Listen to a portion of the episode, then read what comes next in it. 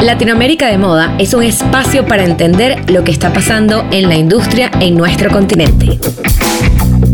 Diseñadores, editores, compradores, relacionistas públicos, influencers.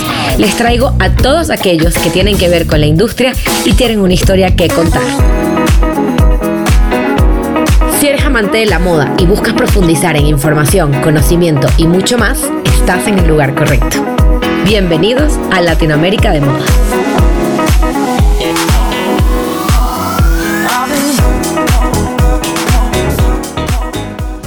Alía Pellerano la podemos denominar la embajadora de Latinoamérica en República Dominicana. Desde sus inicios estaba clara, ella quería llevar las piezas más increíbles del continente a su país y desde ahí no ha parado. Viaja al mundo buscando calidad y prendas únicas y a través de los trunk shows más exclusivos, las marcas latinoamericanas han tenido éxito en Dominicana. Nos contó cómo descubrió que la moda es un instrumento de comunicación y cómo atreverse a lo que le da más miedo la ha llevado al punto donde está.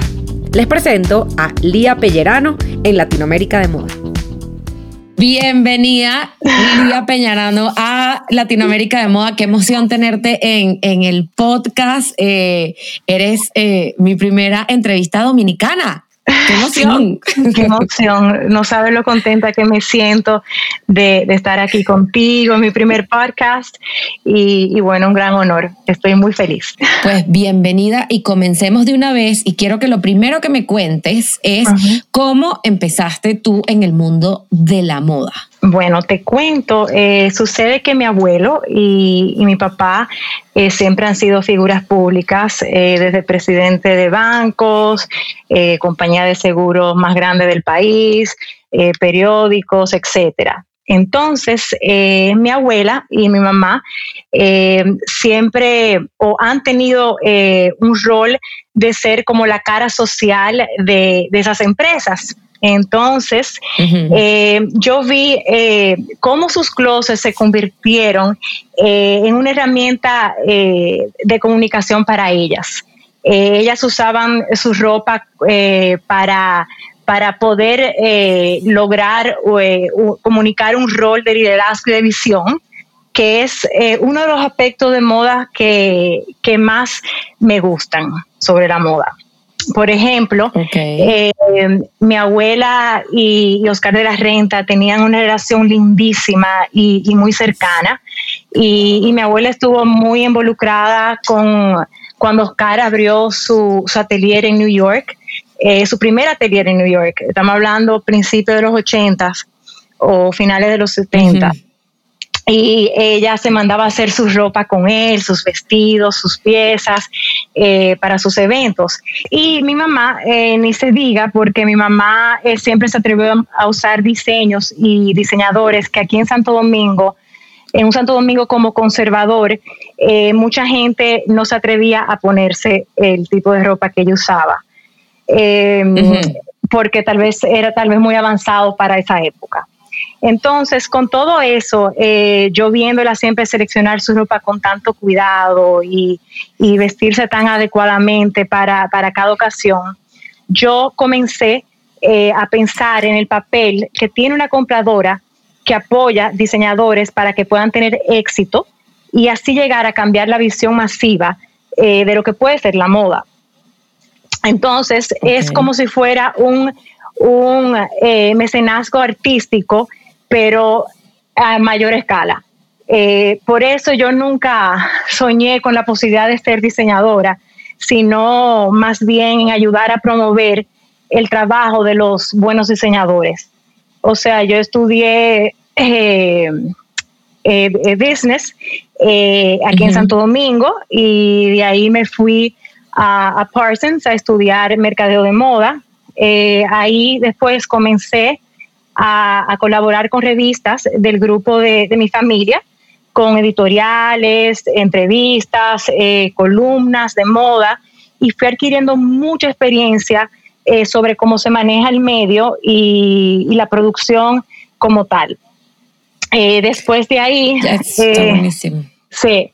Y, y, después de ahí, con esa experiencia, decido crear junto a Deborah Carter eh, una revista independiente eh, llamada Factoría, eh, que fue la primera publicación de moda indie de, mi país que apoyó los diseñadores emergentes y como también grupos de directores de artes, estilistas, maquilladores, fotógrafos jóvenes que ya hoy en día son, son, son nombres grandes a nivel local. Yo ¿En, qué año lanzaste esta revista? En el año 2006. Ok. 2005, 2006. sí que todavía siento que para, o sea, para ese año la moda, el tema de moda latinoamericana seguía estando como muy, muy reciente y creo que quizás probablemente en Dominicana pasa mucho lo, que pasaba aquí en México también. Exacto, no, y la, gente no está acostumbrada. O sea, la gente dice, bueno, pero ¿por qué voy a comprar esto hecho aquí si puedo comprarme esto hecho en, en Milán, hecho en París?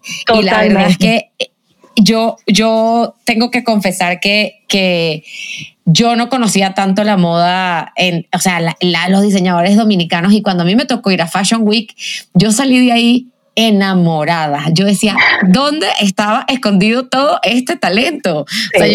o, sea, sí, Fue, fue muy increíble, fue una muy grata sorpresa, este, y, y, y, que, o sea, y que siento que o sea, que qué bonito que además tengan eso, plataformas como esa, eh, como revistas y gente como tú que pueda apoyar esto que está pasando allá. Sí, sí, sí. Yo en ese, en ese momento yo estaba, yo estaba muy enfocada en, en Dominicana y en los Estados Unidos eh, todavía. Eh, cuando la revista cierra, yo ahí entonces comienzo a preparar unos reportes de, de la Semana de la Moda de New York y París eh, para otros medios, para otras revistas. Em, y después de ahí tengo que admitir que con la caída de, las revistas impresas, eso a mí me tocó muchísimo y que vino después. Eh, yo ahí decido tomar eh, como el control de alguna otra forma y, me puse como a fluir como en la misma dirección que iba el mercado, tú ves, y, me puse a crear mi propio medio digital y con una columna y tuve también, ahí empiezo un momento en el mundo de Instagram, eh, para yo seguir como promoviendo mi trabajo y, y, los diseñadores que me llamaban la atención. Entonces más o menos así fue como mi comienzo eh, como en la moda. Eh, y, está, y está buenísimo porque sí, o sea, fuiste como evolucionando con lo que estaba pasando en, en, en la, en la industria y... Eh, o sea, eh, hablando antes de que empezáramos la, entrevista, hablábamos de tus trunk shows. Que me gustaría que contaras un poco que muchas veces siento que, que la gente no, no entiende del todo lo que es el concepto de un trunk show y me gustaría que explicaras qué es un trunk show, cómo se, cómo se monta y por qué. O sea, por qué la gente, o sea, los diseñadores eh, y harían un trunk show y por qué la gente asistiría a un trunk show. Ok, mira, eh, realmente eh, te voy a contar un poquito de, de, cómo yo lo comencé, o sea, cómo comienzo yo con todo esto de los trunk shows. Okay. Y después te, te, puedo explicar más o menos en qué consiste y cómo, y cómo yo lo hago. O sea, yo hace cuatro años pasó algo súper mágico. yo, yo recuerdo haber visto la colección de Joan Ortiz eh, en Vogue. Y en, la cuenta de Creo Consulting, que creo que no existe, o todavía existe, no estoy segura. No, ya no, ya no. Ya no, exacto, exacto. Y, de ahí yo me enamoré, o sea, fue como amor a primera vista de los vuelos, de los colores, de, la mezcla de estampados. Y, bueno, al poco tiempo me, me voy a Bogotá a una boda de un familiar y, visito su tienda, eh, compro varias piezas y, le pido incluso el contacto de ella a, una de las chicas de la tienda para yo poder hacerle una entrevista más adelante. Eh, mientras yo regresé, me ponía sus piezas y, empecé como a, documentarla eh, a través de mi cuenta en Instagram y la gente realmente se volvió loca. O sea, me empezaban a preguntar quién era ella, cómo podían tener la ropa de ella, cómo, que wow, que quién, que quién. En ese, en ese, en ese tiempo yo trabajaba eh, o colaboraba con la Fundación Hardcare y ellos me pidieron hacer eh, una presentación benéfica y un trunk show con un diseñador extranjero. Y, ahí yo vi la excusa perfecta, este es mi momento para yo poder traer a Joan Ortiz al país. Y efectivamente lo pudimos lograr a través de la fundación y aquello fue un éxito, o sea, total, total, se vendió absolutamente todas las piezas y, realmente la misma Joana eh, comenzó a entender el potencial eh, del mercado dominicano. O sea, mucha gente en mi país piensa que nosotros somos eh, una islita, que, que, vivimos todo el día en la playa, pero no se imaginan realmente eh, el tamaño de nuestra economía y el gusto tan sofisticado que tienen eh, las consumidoras aquí. Eh, y así y así comienza, o sea, ese fue mi primer trunk show con un diseñador latinoamericano. Y eso a mí me dejó pensando, pero, pero wow, yo puedo seguir haciendo esto con, con más diseñadores. De hecho, por mis trabajos que yo estaba haciendo de los reportes, de, la Semana de la Moda de Nueva York y París, yo pude conocer muchos diseñadores eh, venezolanos, colombianos, chilenos, y ahí yo me enamoro de sus trabajos y, yo me dije, y yo decía, pero es que es tan importante que mi público dominicano conozca estos diseñadores. Eh, o sea, la consumidora eh, local está muy acostumbrada a comprar eh, marcas de lujos conocidas y a comprar en tiendas por departamentos, pero si no conoce el diseñador, eh, lo pone como en duda. Y, ahí tuve como mi, como una, una epifanía y... Tu aha moment. Sí, mi aha moment y dije, wow, es que mi trabajo realmente era ampliar como ese abanico de posibilidades de compra. O sea, presentarle a la mujer dominicana la calidad de estos diseñadores latinoamericanos para, hacer que ellos también empezaran a creer en ellos. ¿Tú ves? Eh, o sea, yo creo que yo creo que el lujo es también poder descubrir como las cosas antes que todo el mundo. Y, y con mis trunk shows yo estoy como involucrando a las dominicanas como eh, en esta historia como de la moda latinoamericana, tú ves. Eh, claro, y ahorita con la globalización, todo el mundo, o sea, te puedes, o sea, hay muchas cosas que puedes saber, etcétera. El, el como dices tú, el lujo y, y la diferencia es en que tú tengas esas cosas, o sea, antes que nadie que conozcas ese diseñador. Eh, creo que eh, hablando una vez con Efraín Mogollón, me dijo, Andrea, a mí me da excelente, espectacular en Dominicana y además a mí eso, me, me piden piezas exclusivas, yo hago cosas no hay mayor lujo que eso, que tú puedas poner piezas que nadie más lo tenga. La gente te diga, wow, y eso, solamente eso, eso, para mí es como el mayor lujo. es que sí, eh, justamente eh, hace, hace nada como que conversaba con, con, con una amiga y yo le decía, yo empecé a usar moda latinoamericana porque a mí no había nada que me diera más rabia que llegar a una fiesta y, que, otra persona tuviera el mismo vestido que yo. Mío. Sí, sí, así mismo, o sea, horrible, sí, I know. así es, así es, así es. Ay, ay, ay, pero bueno, eh, un trunk show es, es prácticamente un evento eh, efímero de dos o tres días. Eh, eh, normalmente lo escogemos, eh, escogemos la locación, depende de, la marca. Eh, por ejemplo, como se habla tanto de las experiencias en retail, un trunk show, por ejemplo, tiene un gancho fuerte porque muchas veces el diseñador está presente, en otras no, pero eso le da la oportunidad, por ejemplo, a la consumidora de conocer la colección, completa de la mano del que la creó. Entonces, eso, ahí voy de lo que ese, esa, esa experiencia de retail es súper es súper interesante y llamativa y atractiva. Entonces, eh, por ejemplo, en el caso de República Dominicana, eh, son marcas que no se pueden conseguir en todas partes. Y, y, cuando, por ejemplo, uno está comprando una ropa de un diseñador nuevo que aún no conoce, eh, esa parte de tú podértela medir, de descubrir cómo, cuál es el entalle, si te cuadra, si no te cuadra, eh, para tú después poder seguir comprando esa marca, tal vez por internet o en una tienda ya por departamento o tal vez en una boutique conceptual. pero eso es, esa parte es algo eh, muy del ADN como latino y yo he sabido cómo poder adaptarme eh, con eso.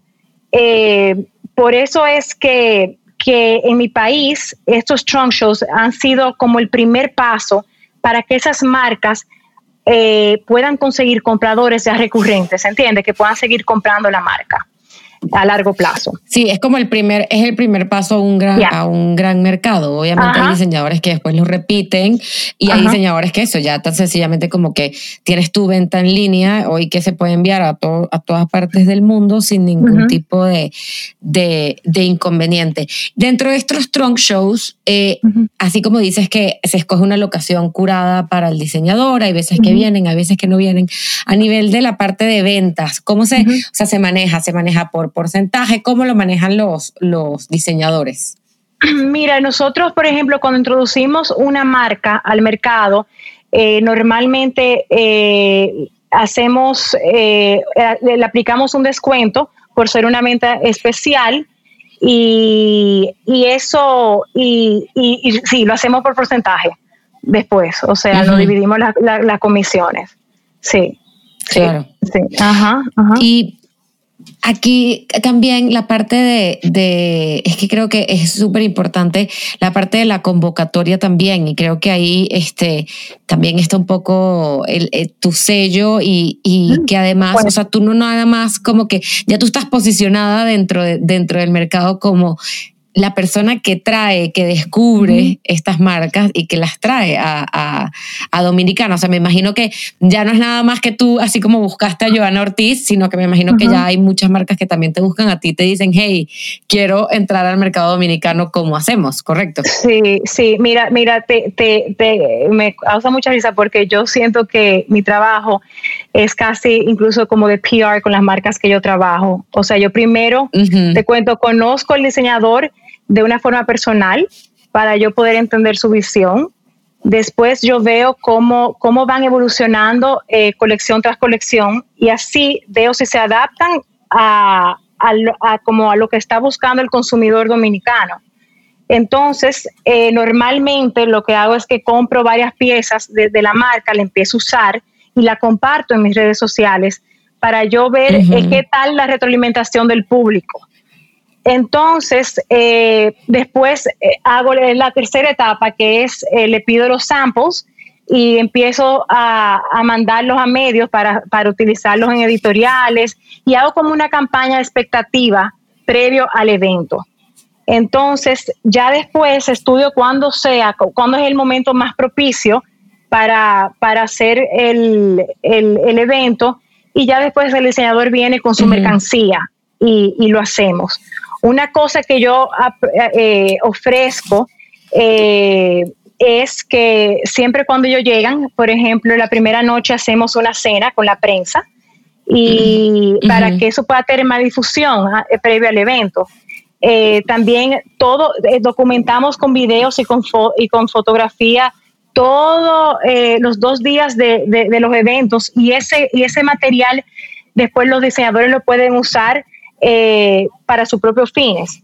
Entonces, eso es muy atractivo también para, para, para el diseñador porque ya es algo más que va más allá, más allá de las ventas, tú ves, porque, porque eso le sirve para ellos fortalecerse, o sea, fortalecer su marca, tú ves. Eh, entonces, eh, eh, ¿cómo te digo? Yo ya, yo, o sea, llegué a entender que yo no solo ofrezco más con trunk show, sino es ya más bien como una, una combinación de difusión digital, difusión impresa y hasta un estudio de mercado, puede ser. Eh, Eso te iba a decir que haces, o sea, eres buyer, eres PR, eres content creator y, y, y, analizas el mercado, porque, o sea, haces todo un proceso pre, durante y post para cada una de estas cosas no, no es, no es, o sea, no es como, no es como al azar. Y te quiero preguntar algo, cuando tú, o sea, porque sé que vas a las semanas de la moda ahorita, sobre todo en, en París y obviamente eh, en medio de todo lo que estamos pasando, creo que las cosas eh, van a cambiar un poco, pero cuando tú conoces un nuevo diseñador, ¿qué, qué es lo que a ti te, tú dices, wow, yo necesito que esto esté en mi país. ¿Qué es lo que, ¿Cuál es ese, ese factor que, que a ti te hace decir la calidad? La calidad, claro, mamá. O sea, el mayor desafío para mí ha sido poder como educar al público cuando una marca, por ejemplo, trae una propuesta diferente. O sea, es difícil, como te decía, porque cuando, porque yo me llevo mucho de mi intuición y, y de la calidad de la propuesta, ¿verdad? Pero a veces la consumidora dominicana puede ser un poco más conservadora al momento de elegir. Entonces, por ejemplo, el año pasado yo traje a la diseñadora venezolana Patricia Padrón. Ella tiene, eh, o sea, su confección es exquisita, su construcción es súper delicada y bien lograda, pero sus piezas pueden considerarse vanguardistas eh, en comparación con el gusto como caribeño. Eh, pero ojo, ojo, eso aquí tiene su público. Lo único que para este, o sea, para ese tipo de, de trabajo más experimental, eh, toma un poco más de tiempo explicarlo. Pero, para, o sea, explicarlo para que la gente se pueda adaptar más eh, a este tipo de propuesta. Entonces, pero yo siento que, es, es, necesario eh, porque ese tipo de diseñador necesita como, como un momento de, de like the perfect storm, como la tormenta perfecta, eh, entonces, entonces mi trabajo realmente es poder, como es ir trabajando para lograr que todos los factores se reúnan para lograr esa situación, ¿entiendes? Eh, como esa tormenta perfecta. Pero, pero sí, no sé si me voy a entender, pero más o menos. No, sí, sí, eh, y es que yo creo que, mira, es que esto justamente lo contaba yo en, creo que en otro episodio, que en Nueva York nos preguntaban, yo trabajaba una marca y nos decían, bueno, ¿cuántos editoriales ha salido? Eh, y los otros te decían, bueno, pero ¿dónde vendes? Y es que yo creo que mucha gente también, eso, el empezar a verlo, ver las piezas, como dices tú, educar también a, a la audiencia, a las nuevas cosas. Eh, muchas veces nos, nos, quedamos muy casados con un estilo y ahí estamos y ahí estamos. Y la verdad es que hay tanto que descubrir y y creo que también conforme también las generaciones, las nuevas generaciones creo que también son y van, están mucho más abiertas a, no, esto es de este diseñador que nadie conoce, que es el, no, que tal persona, o sea, siento que hemos evolucionado mucho y cada vez estamos además más...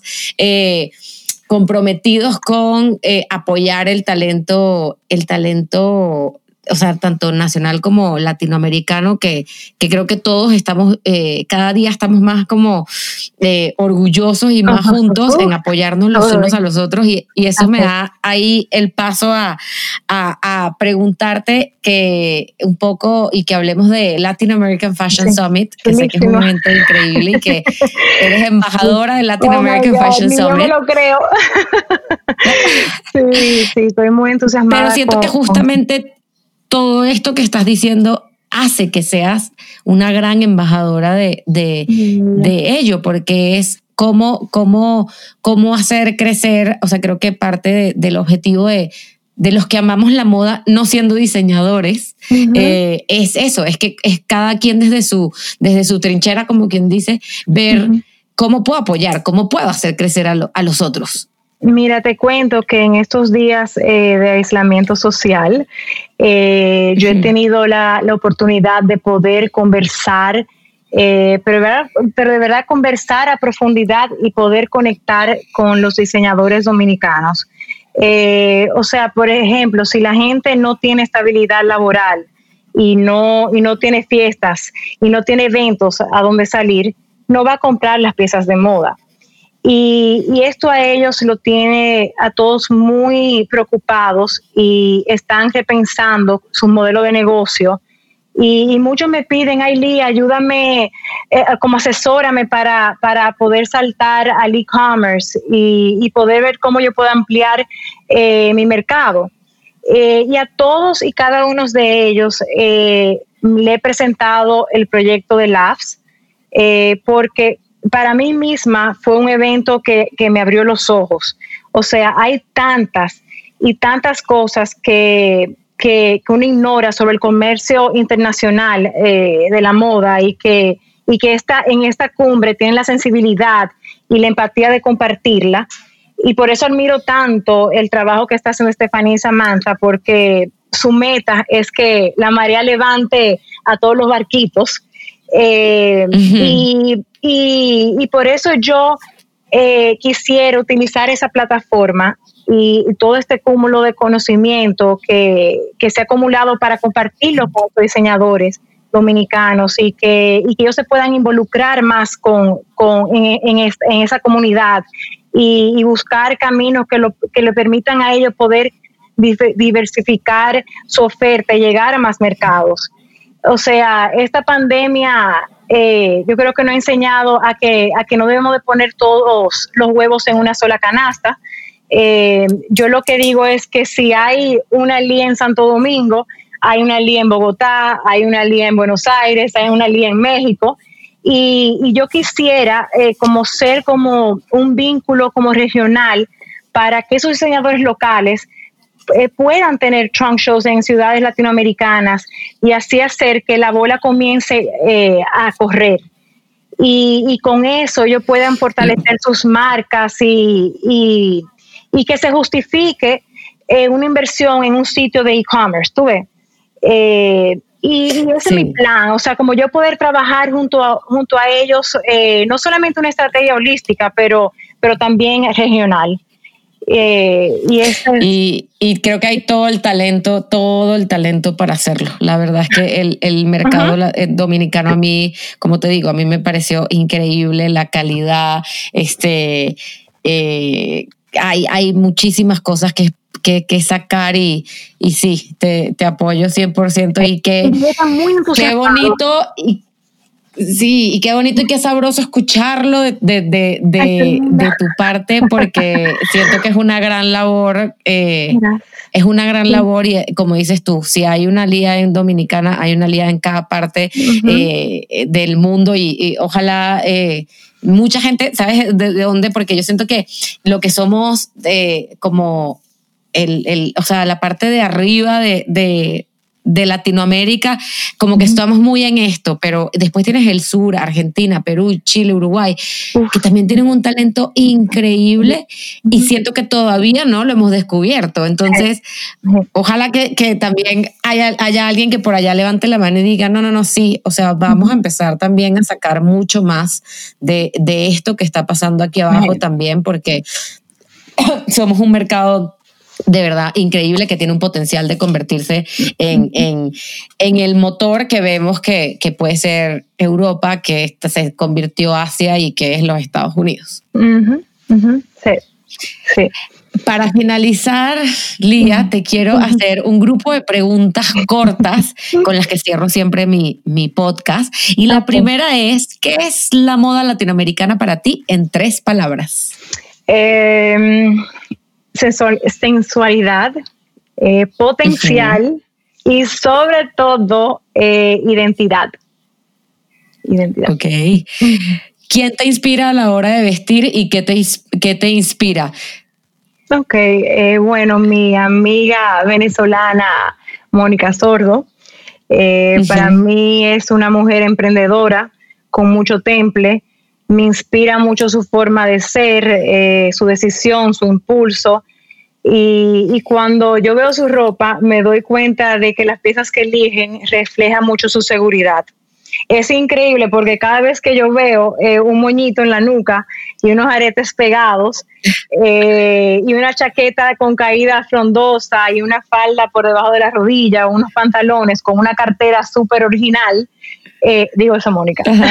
entonces, eh, sí, entonces me inspira eh, poder hablar con fuerza, como a través de la ropa, como lo hace ella. O sea, Mónica. Sí, creo que es un, o sea, es un icono de estilo y de cómo transmite lo que dices tú, que ella transmite su personalidad ante las cosas que viste y, y, yo siempre le digo, tú eres la mejor embajadora que tiene tu marca. Así es. Así es, sí, sí, sí, así mismo. ¿Cuál es el recuerdo de moda más bonito que tienes? Mira, te cuento. Eh, Fernando García, eh, cuando todavía no era el co-director creativo de Oscar de la Renta, cuando lanzó su primera colección de Monse, eh, la marca que también comparte con Laura Kim, eh, yo recuerdo haber visto una de sus blusas y yo me enamoré de la desconstrucción que hicieron. Y aunque todavía no habían lanzado eh, la marca formalmente, recuerdo que le pedí alguna de sus piezas para poder realizar un editorial para uno de los reportes que estaba haciendo para la revista Mujer Única Dominicana.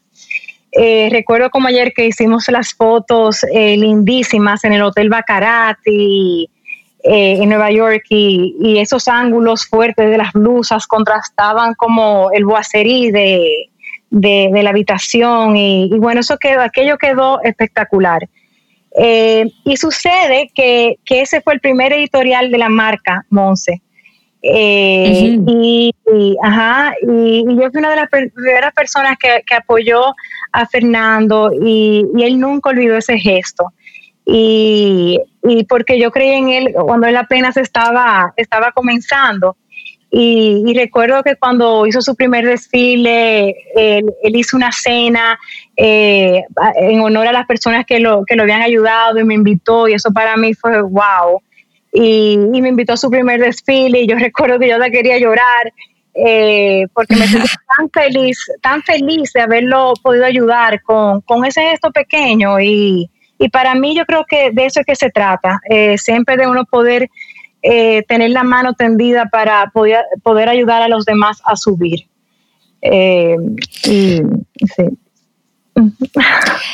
Una pieza que atesoras en tu armario.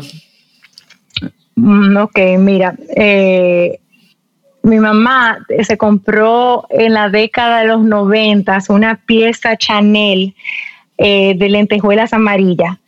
Eh, incluso esa, esa, pieza salió en la portada de Vogue y ella me la regaló para mi primer Fashion Week en Nueva York. Y recuerdo yo me la puse para el desfile de, de Praval.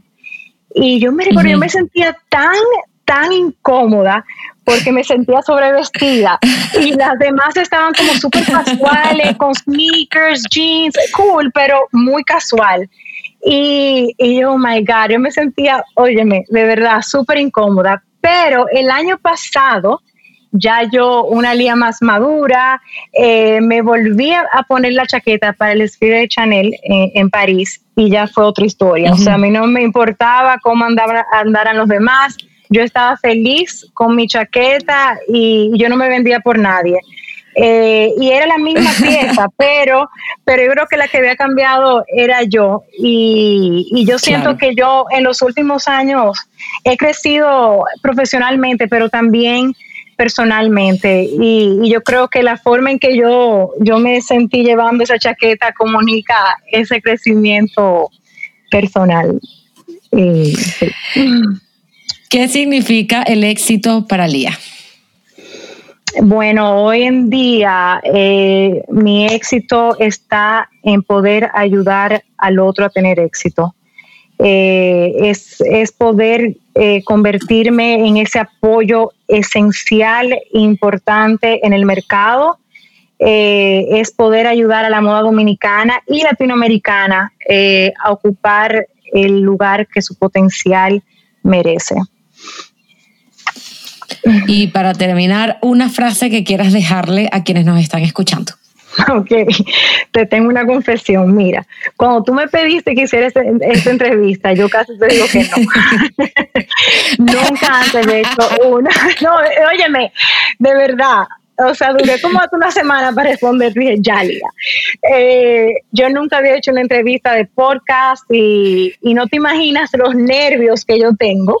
Eh, yo prácticamente me estoy muriendo, pero, eh, pero ves que te acabo de decir que, que he crecido profesionalmente, pues yo he hecho eso porque cada vez que algo a mí me, asusta o me da miedo, yo me obligo a hacerlo. O sea, por ejemplo, desde, desde en aquel momento a mí me daba miedo de acercarme a Joan Ortiz, me daba miedo de, hacer mi primer trunk show, me daba miedo tal vez hasta lanzarme hoy en día a, como embajadora de LAFS.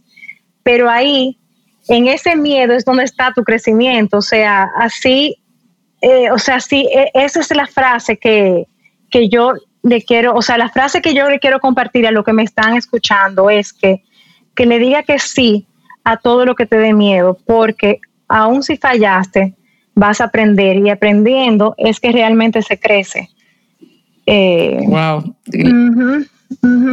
Eh, mil, mil, mil gracias, de verdad. Yo estoy súper agradecida eh, porque cuando, o sea, ha sido un gusto conocerte, seguir tu trayectoria, seguir tu trabajo, todo lo que, todo lo que haces. O sea, para mí es, un honor tenerte en el podcast y creo que eh, toda la información que nos, que nos compartiste va a ser eh, es una súper información muy valiosa para toda la gente que, que nos están escuchando y, te agradezco por atreverte y por haber dicho que sí.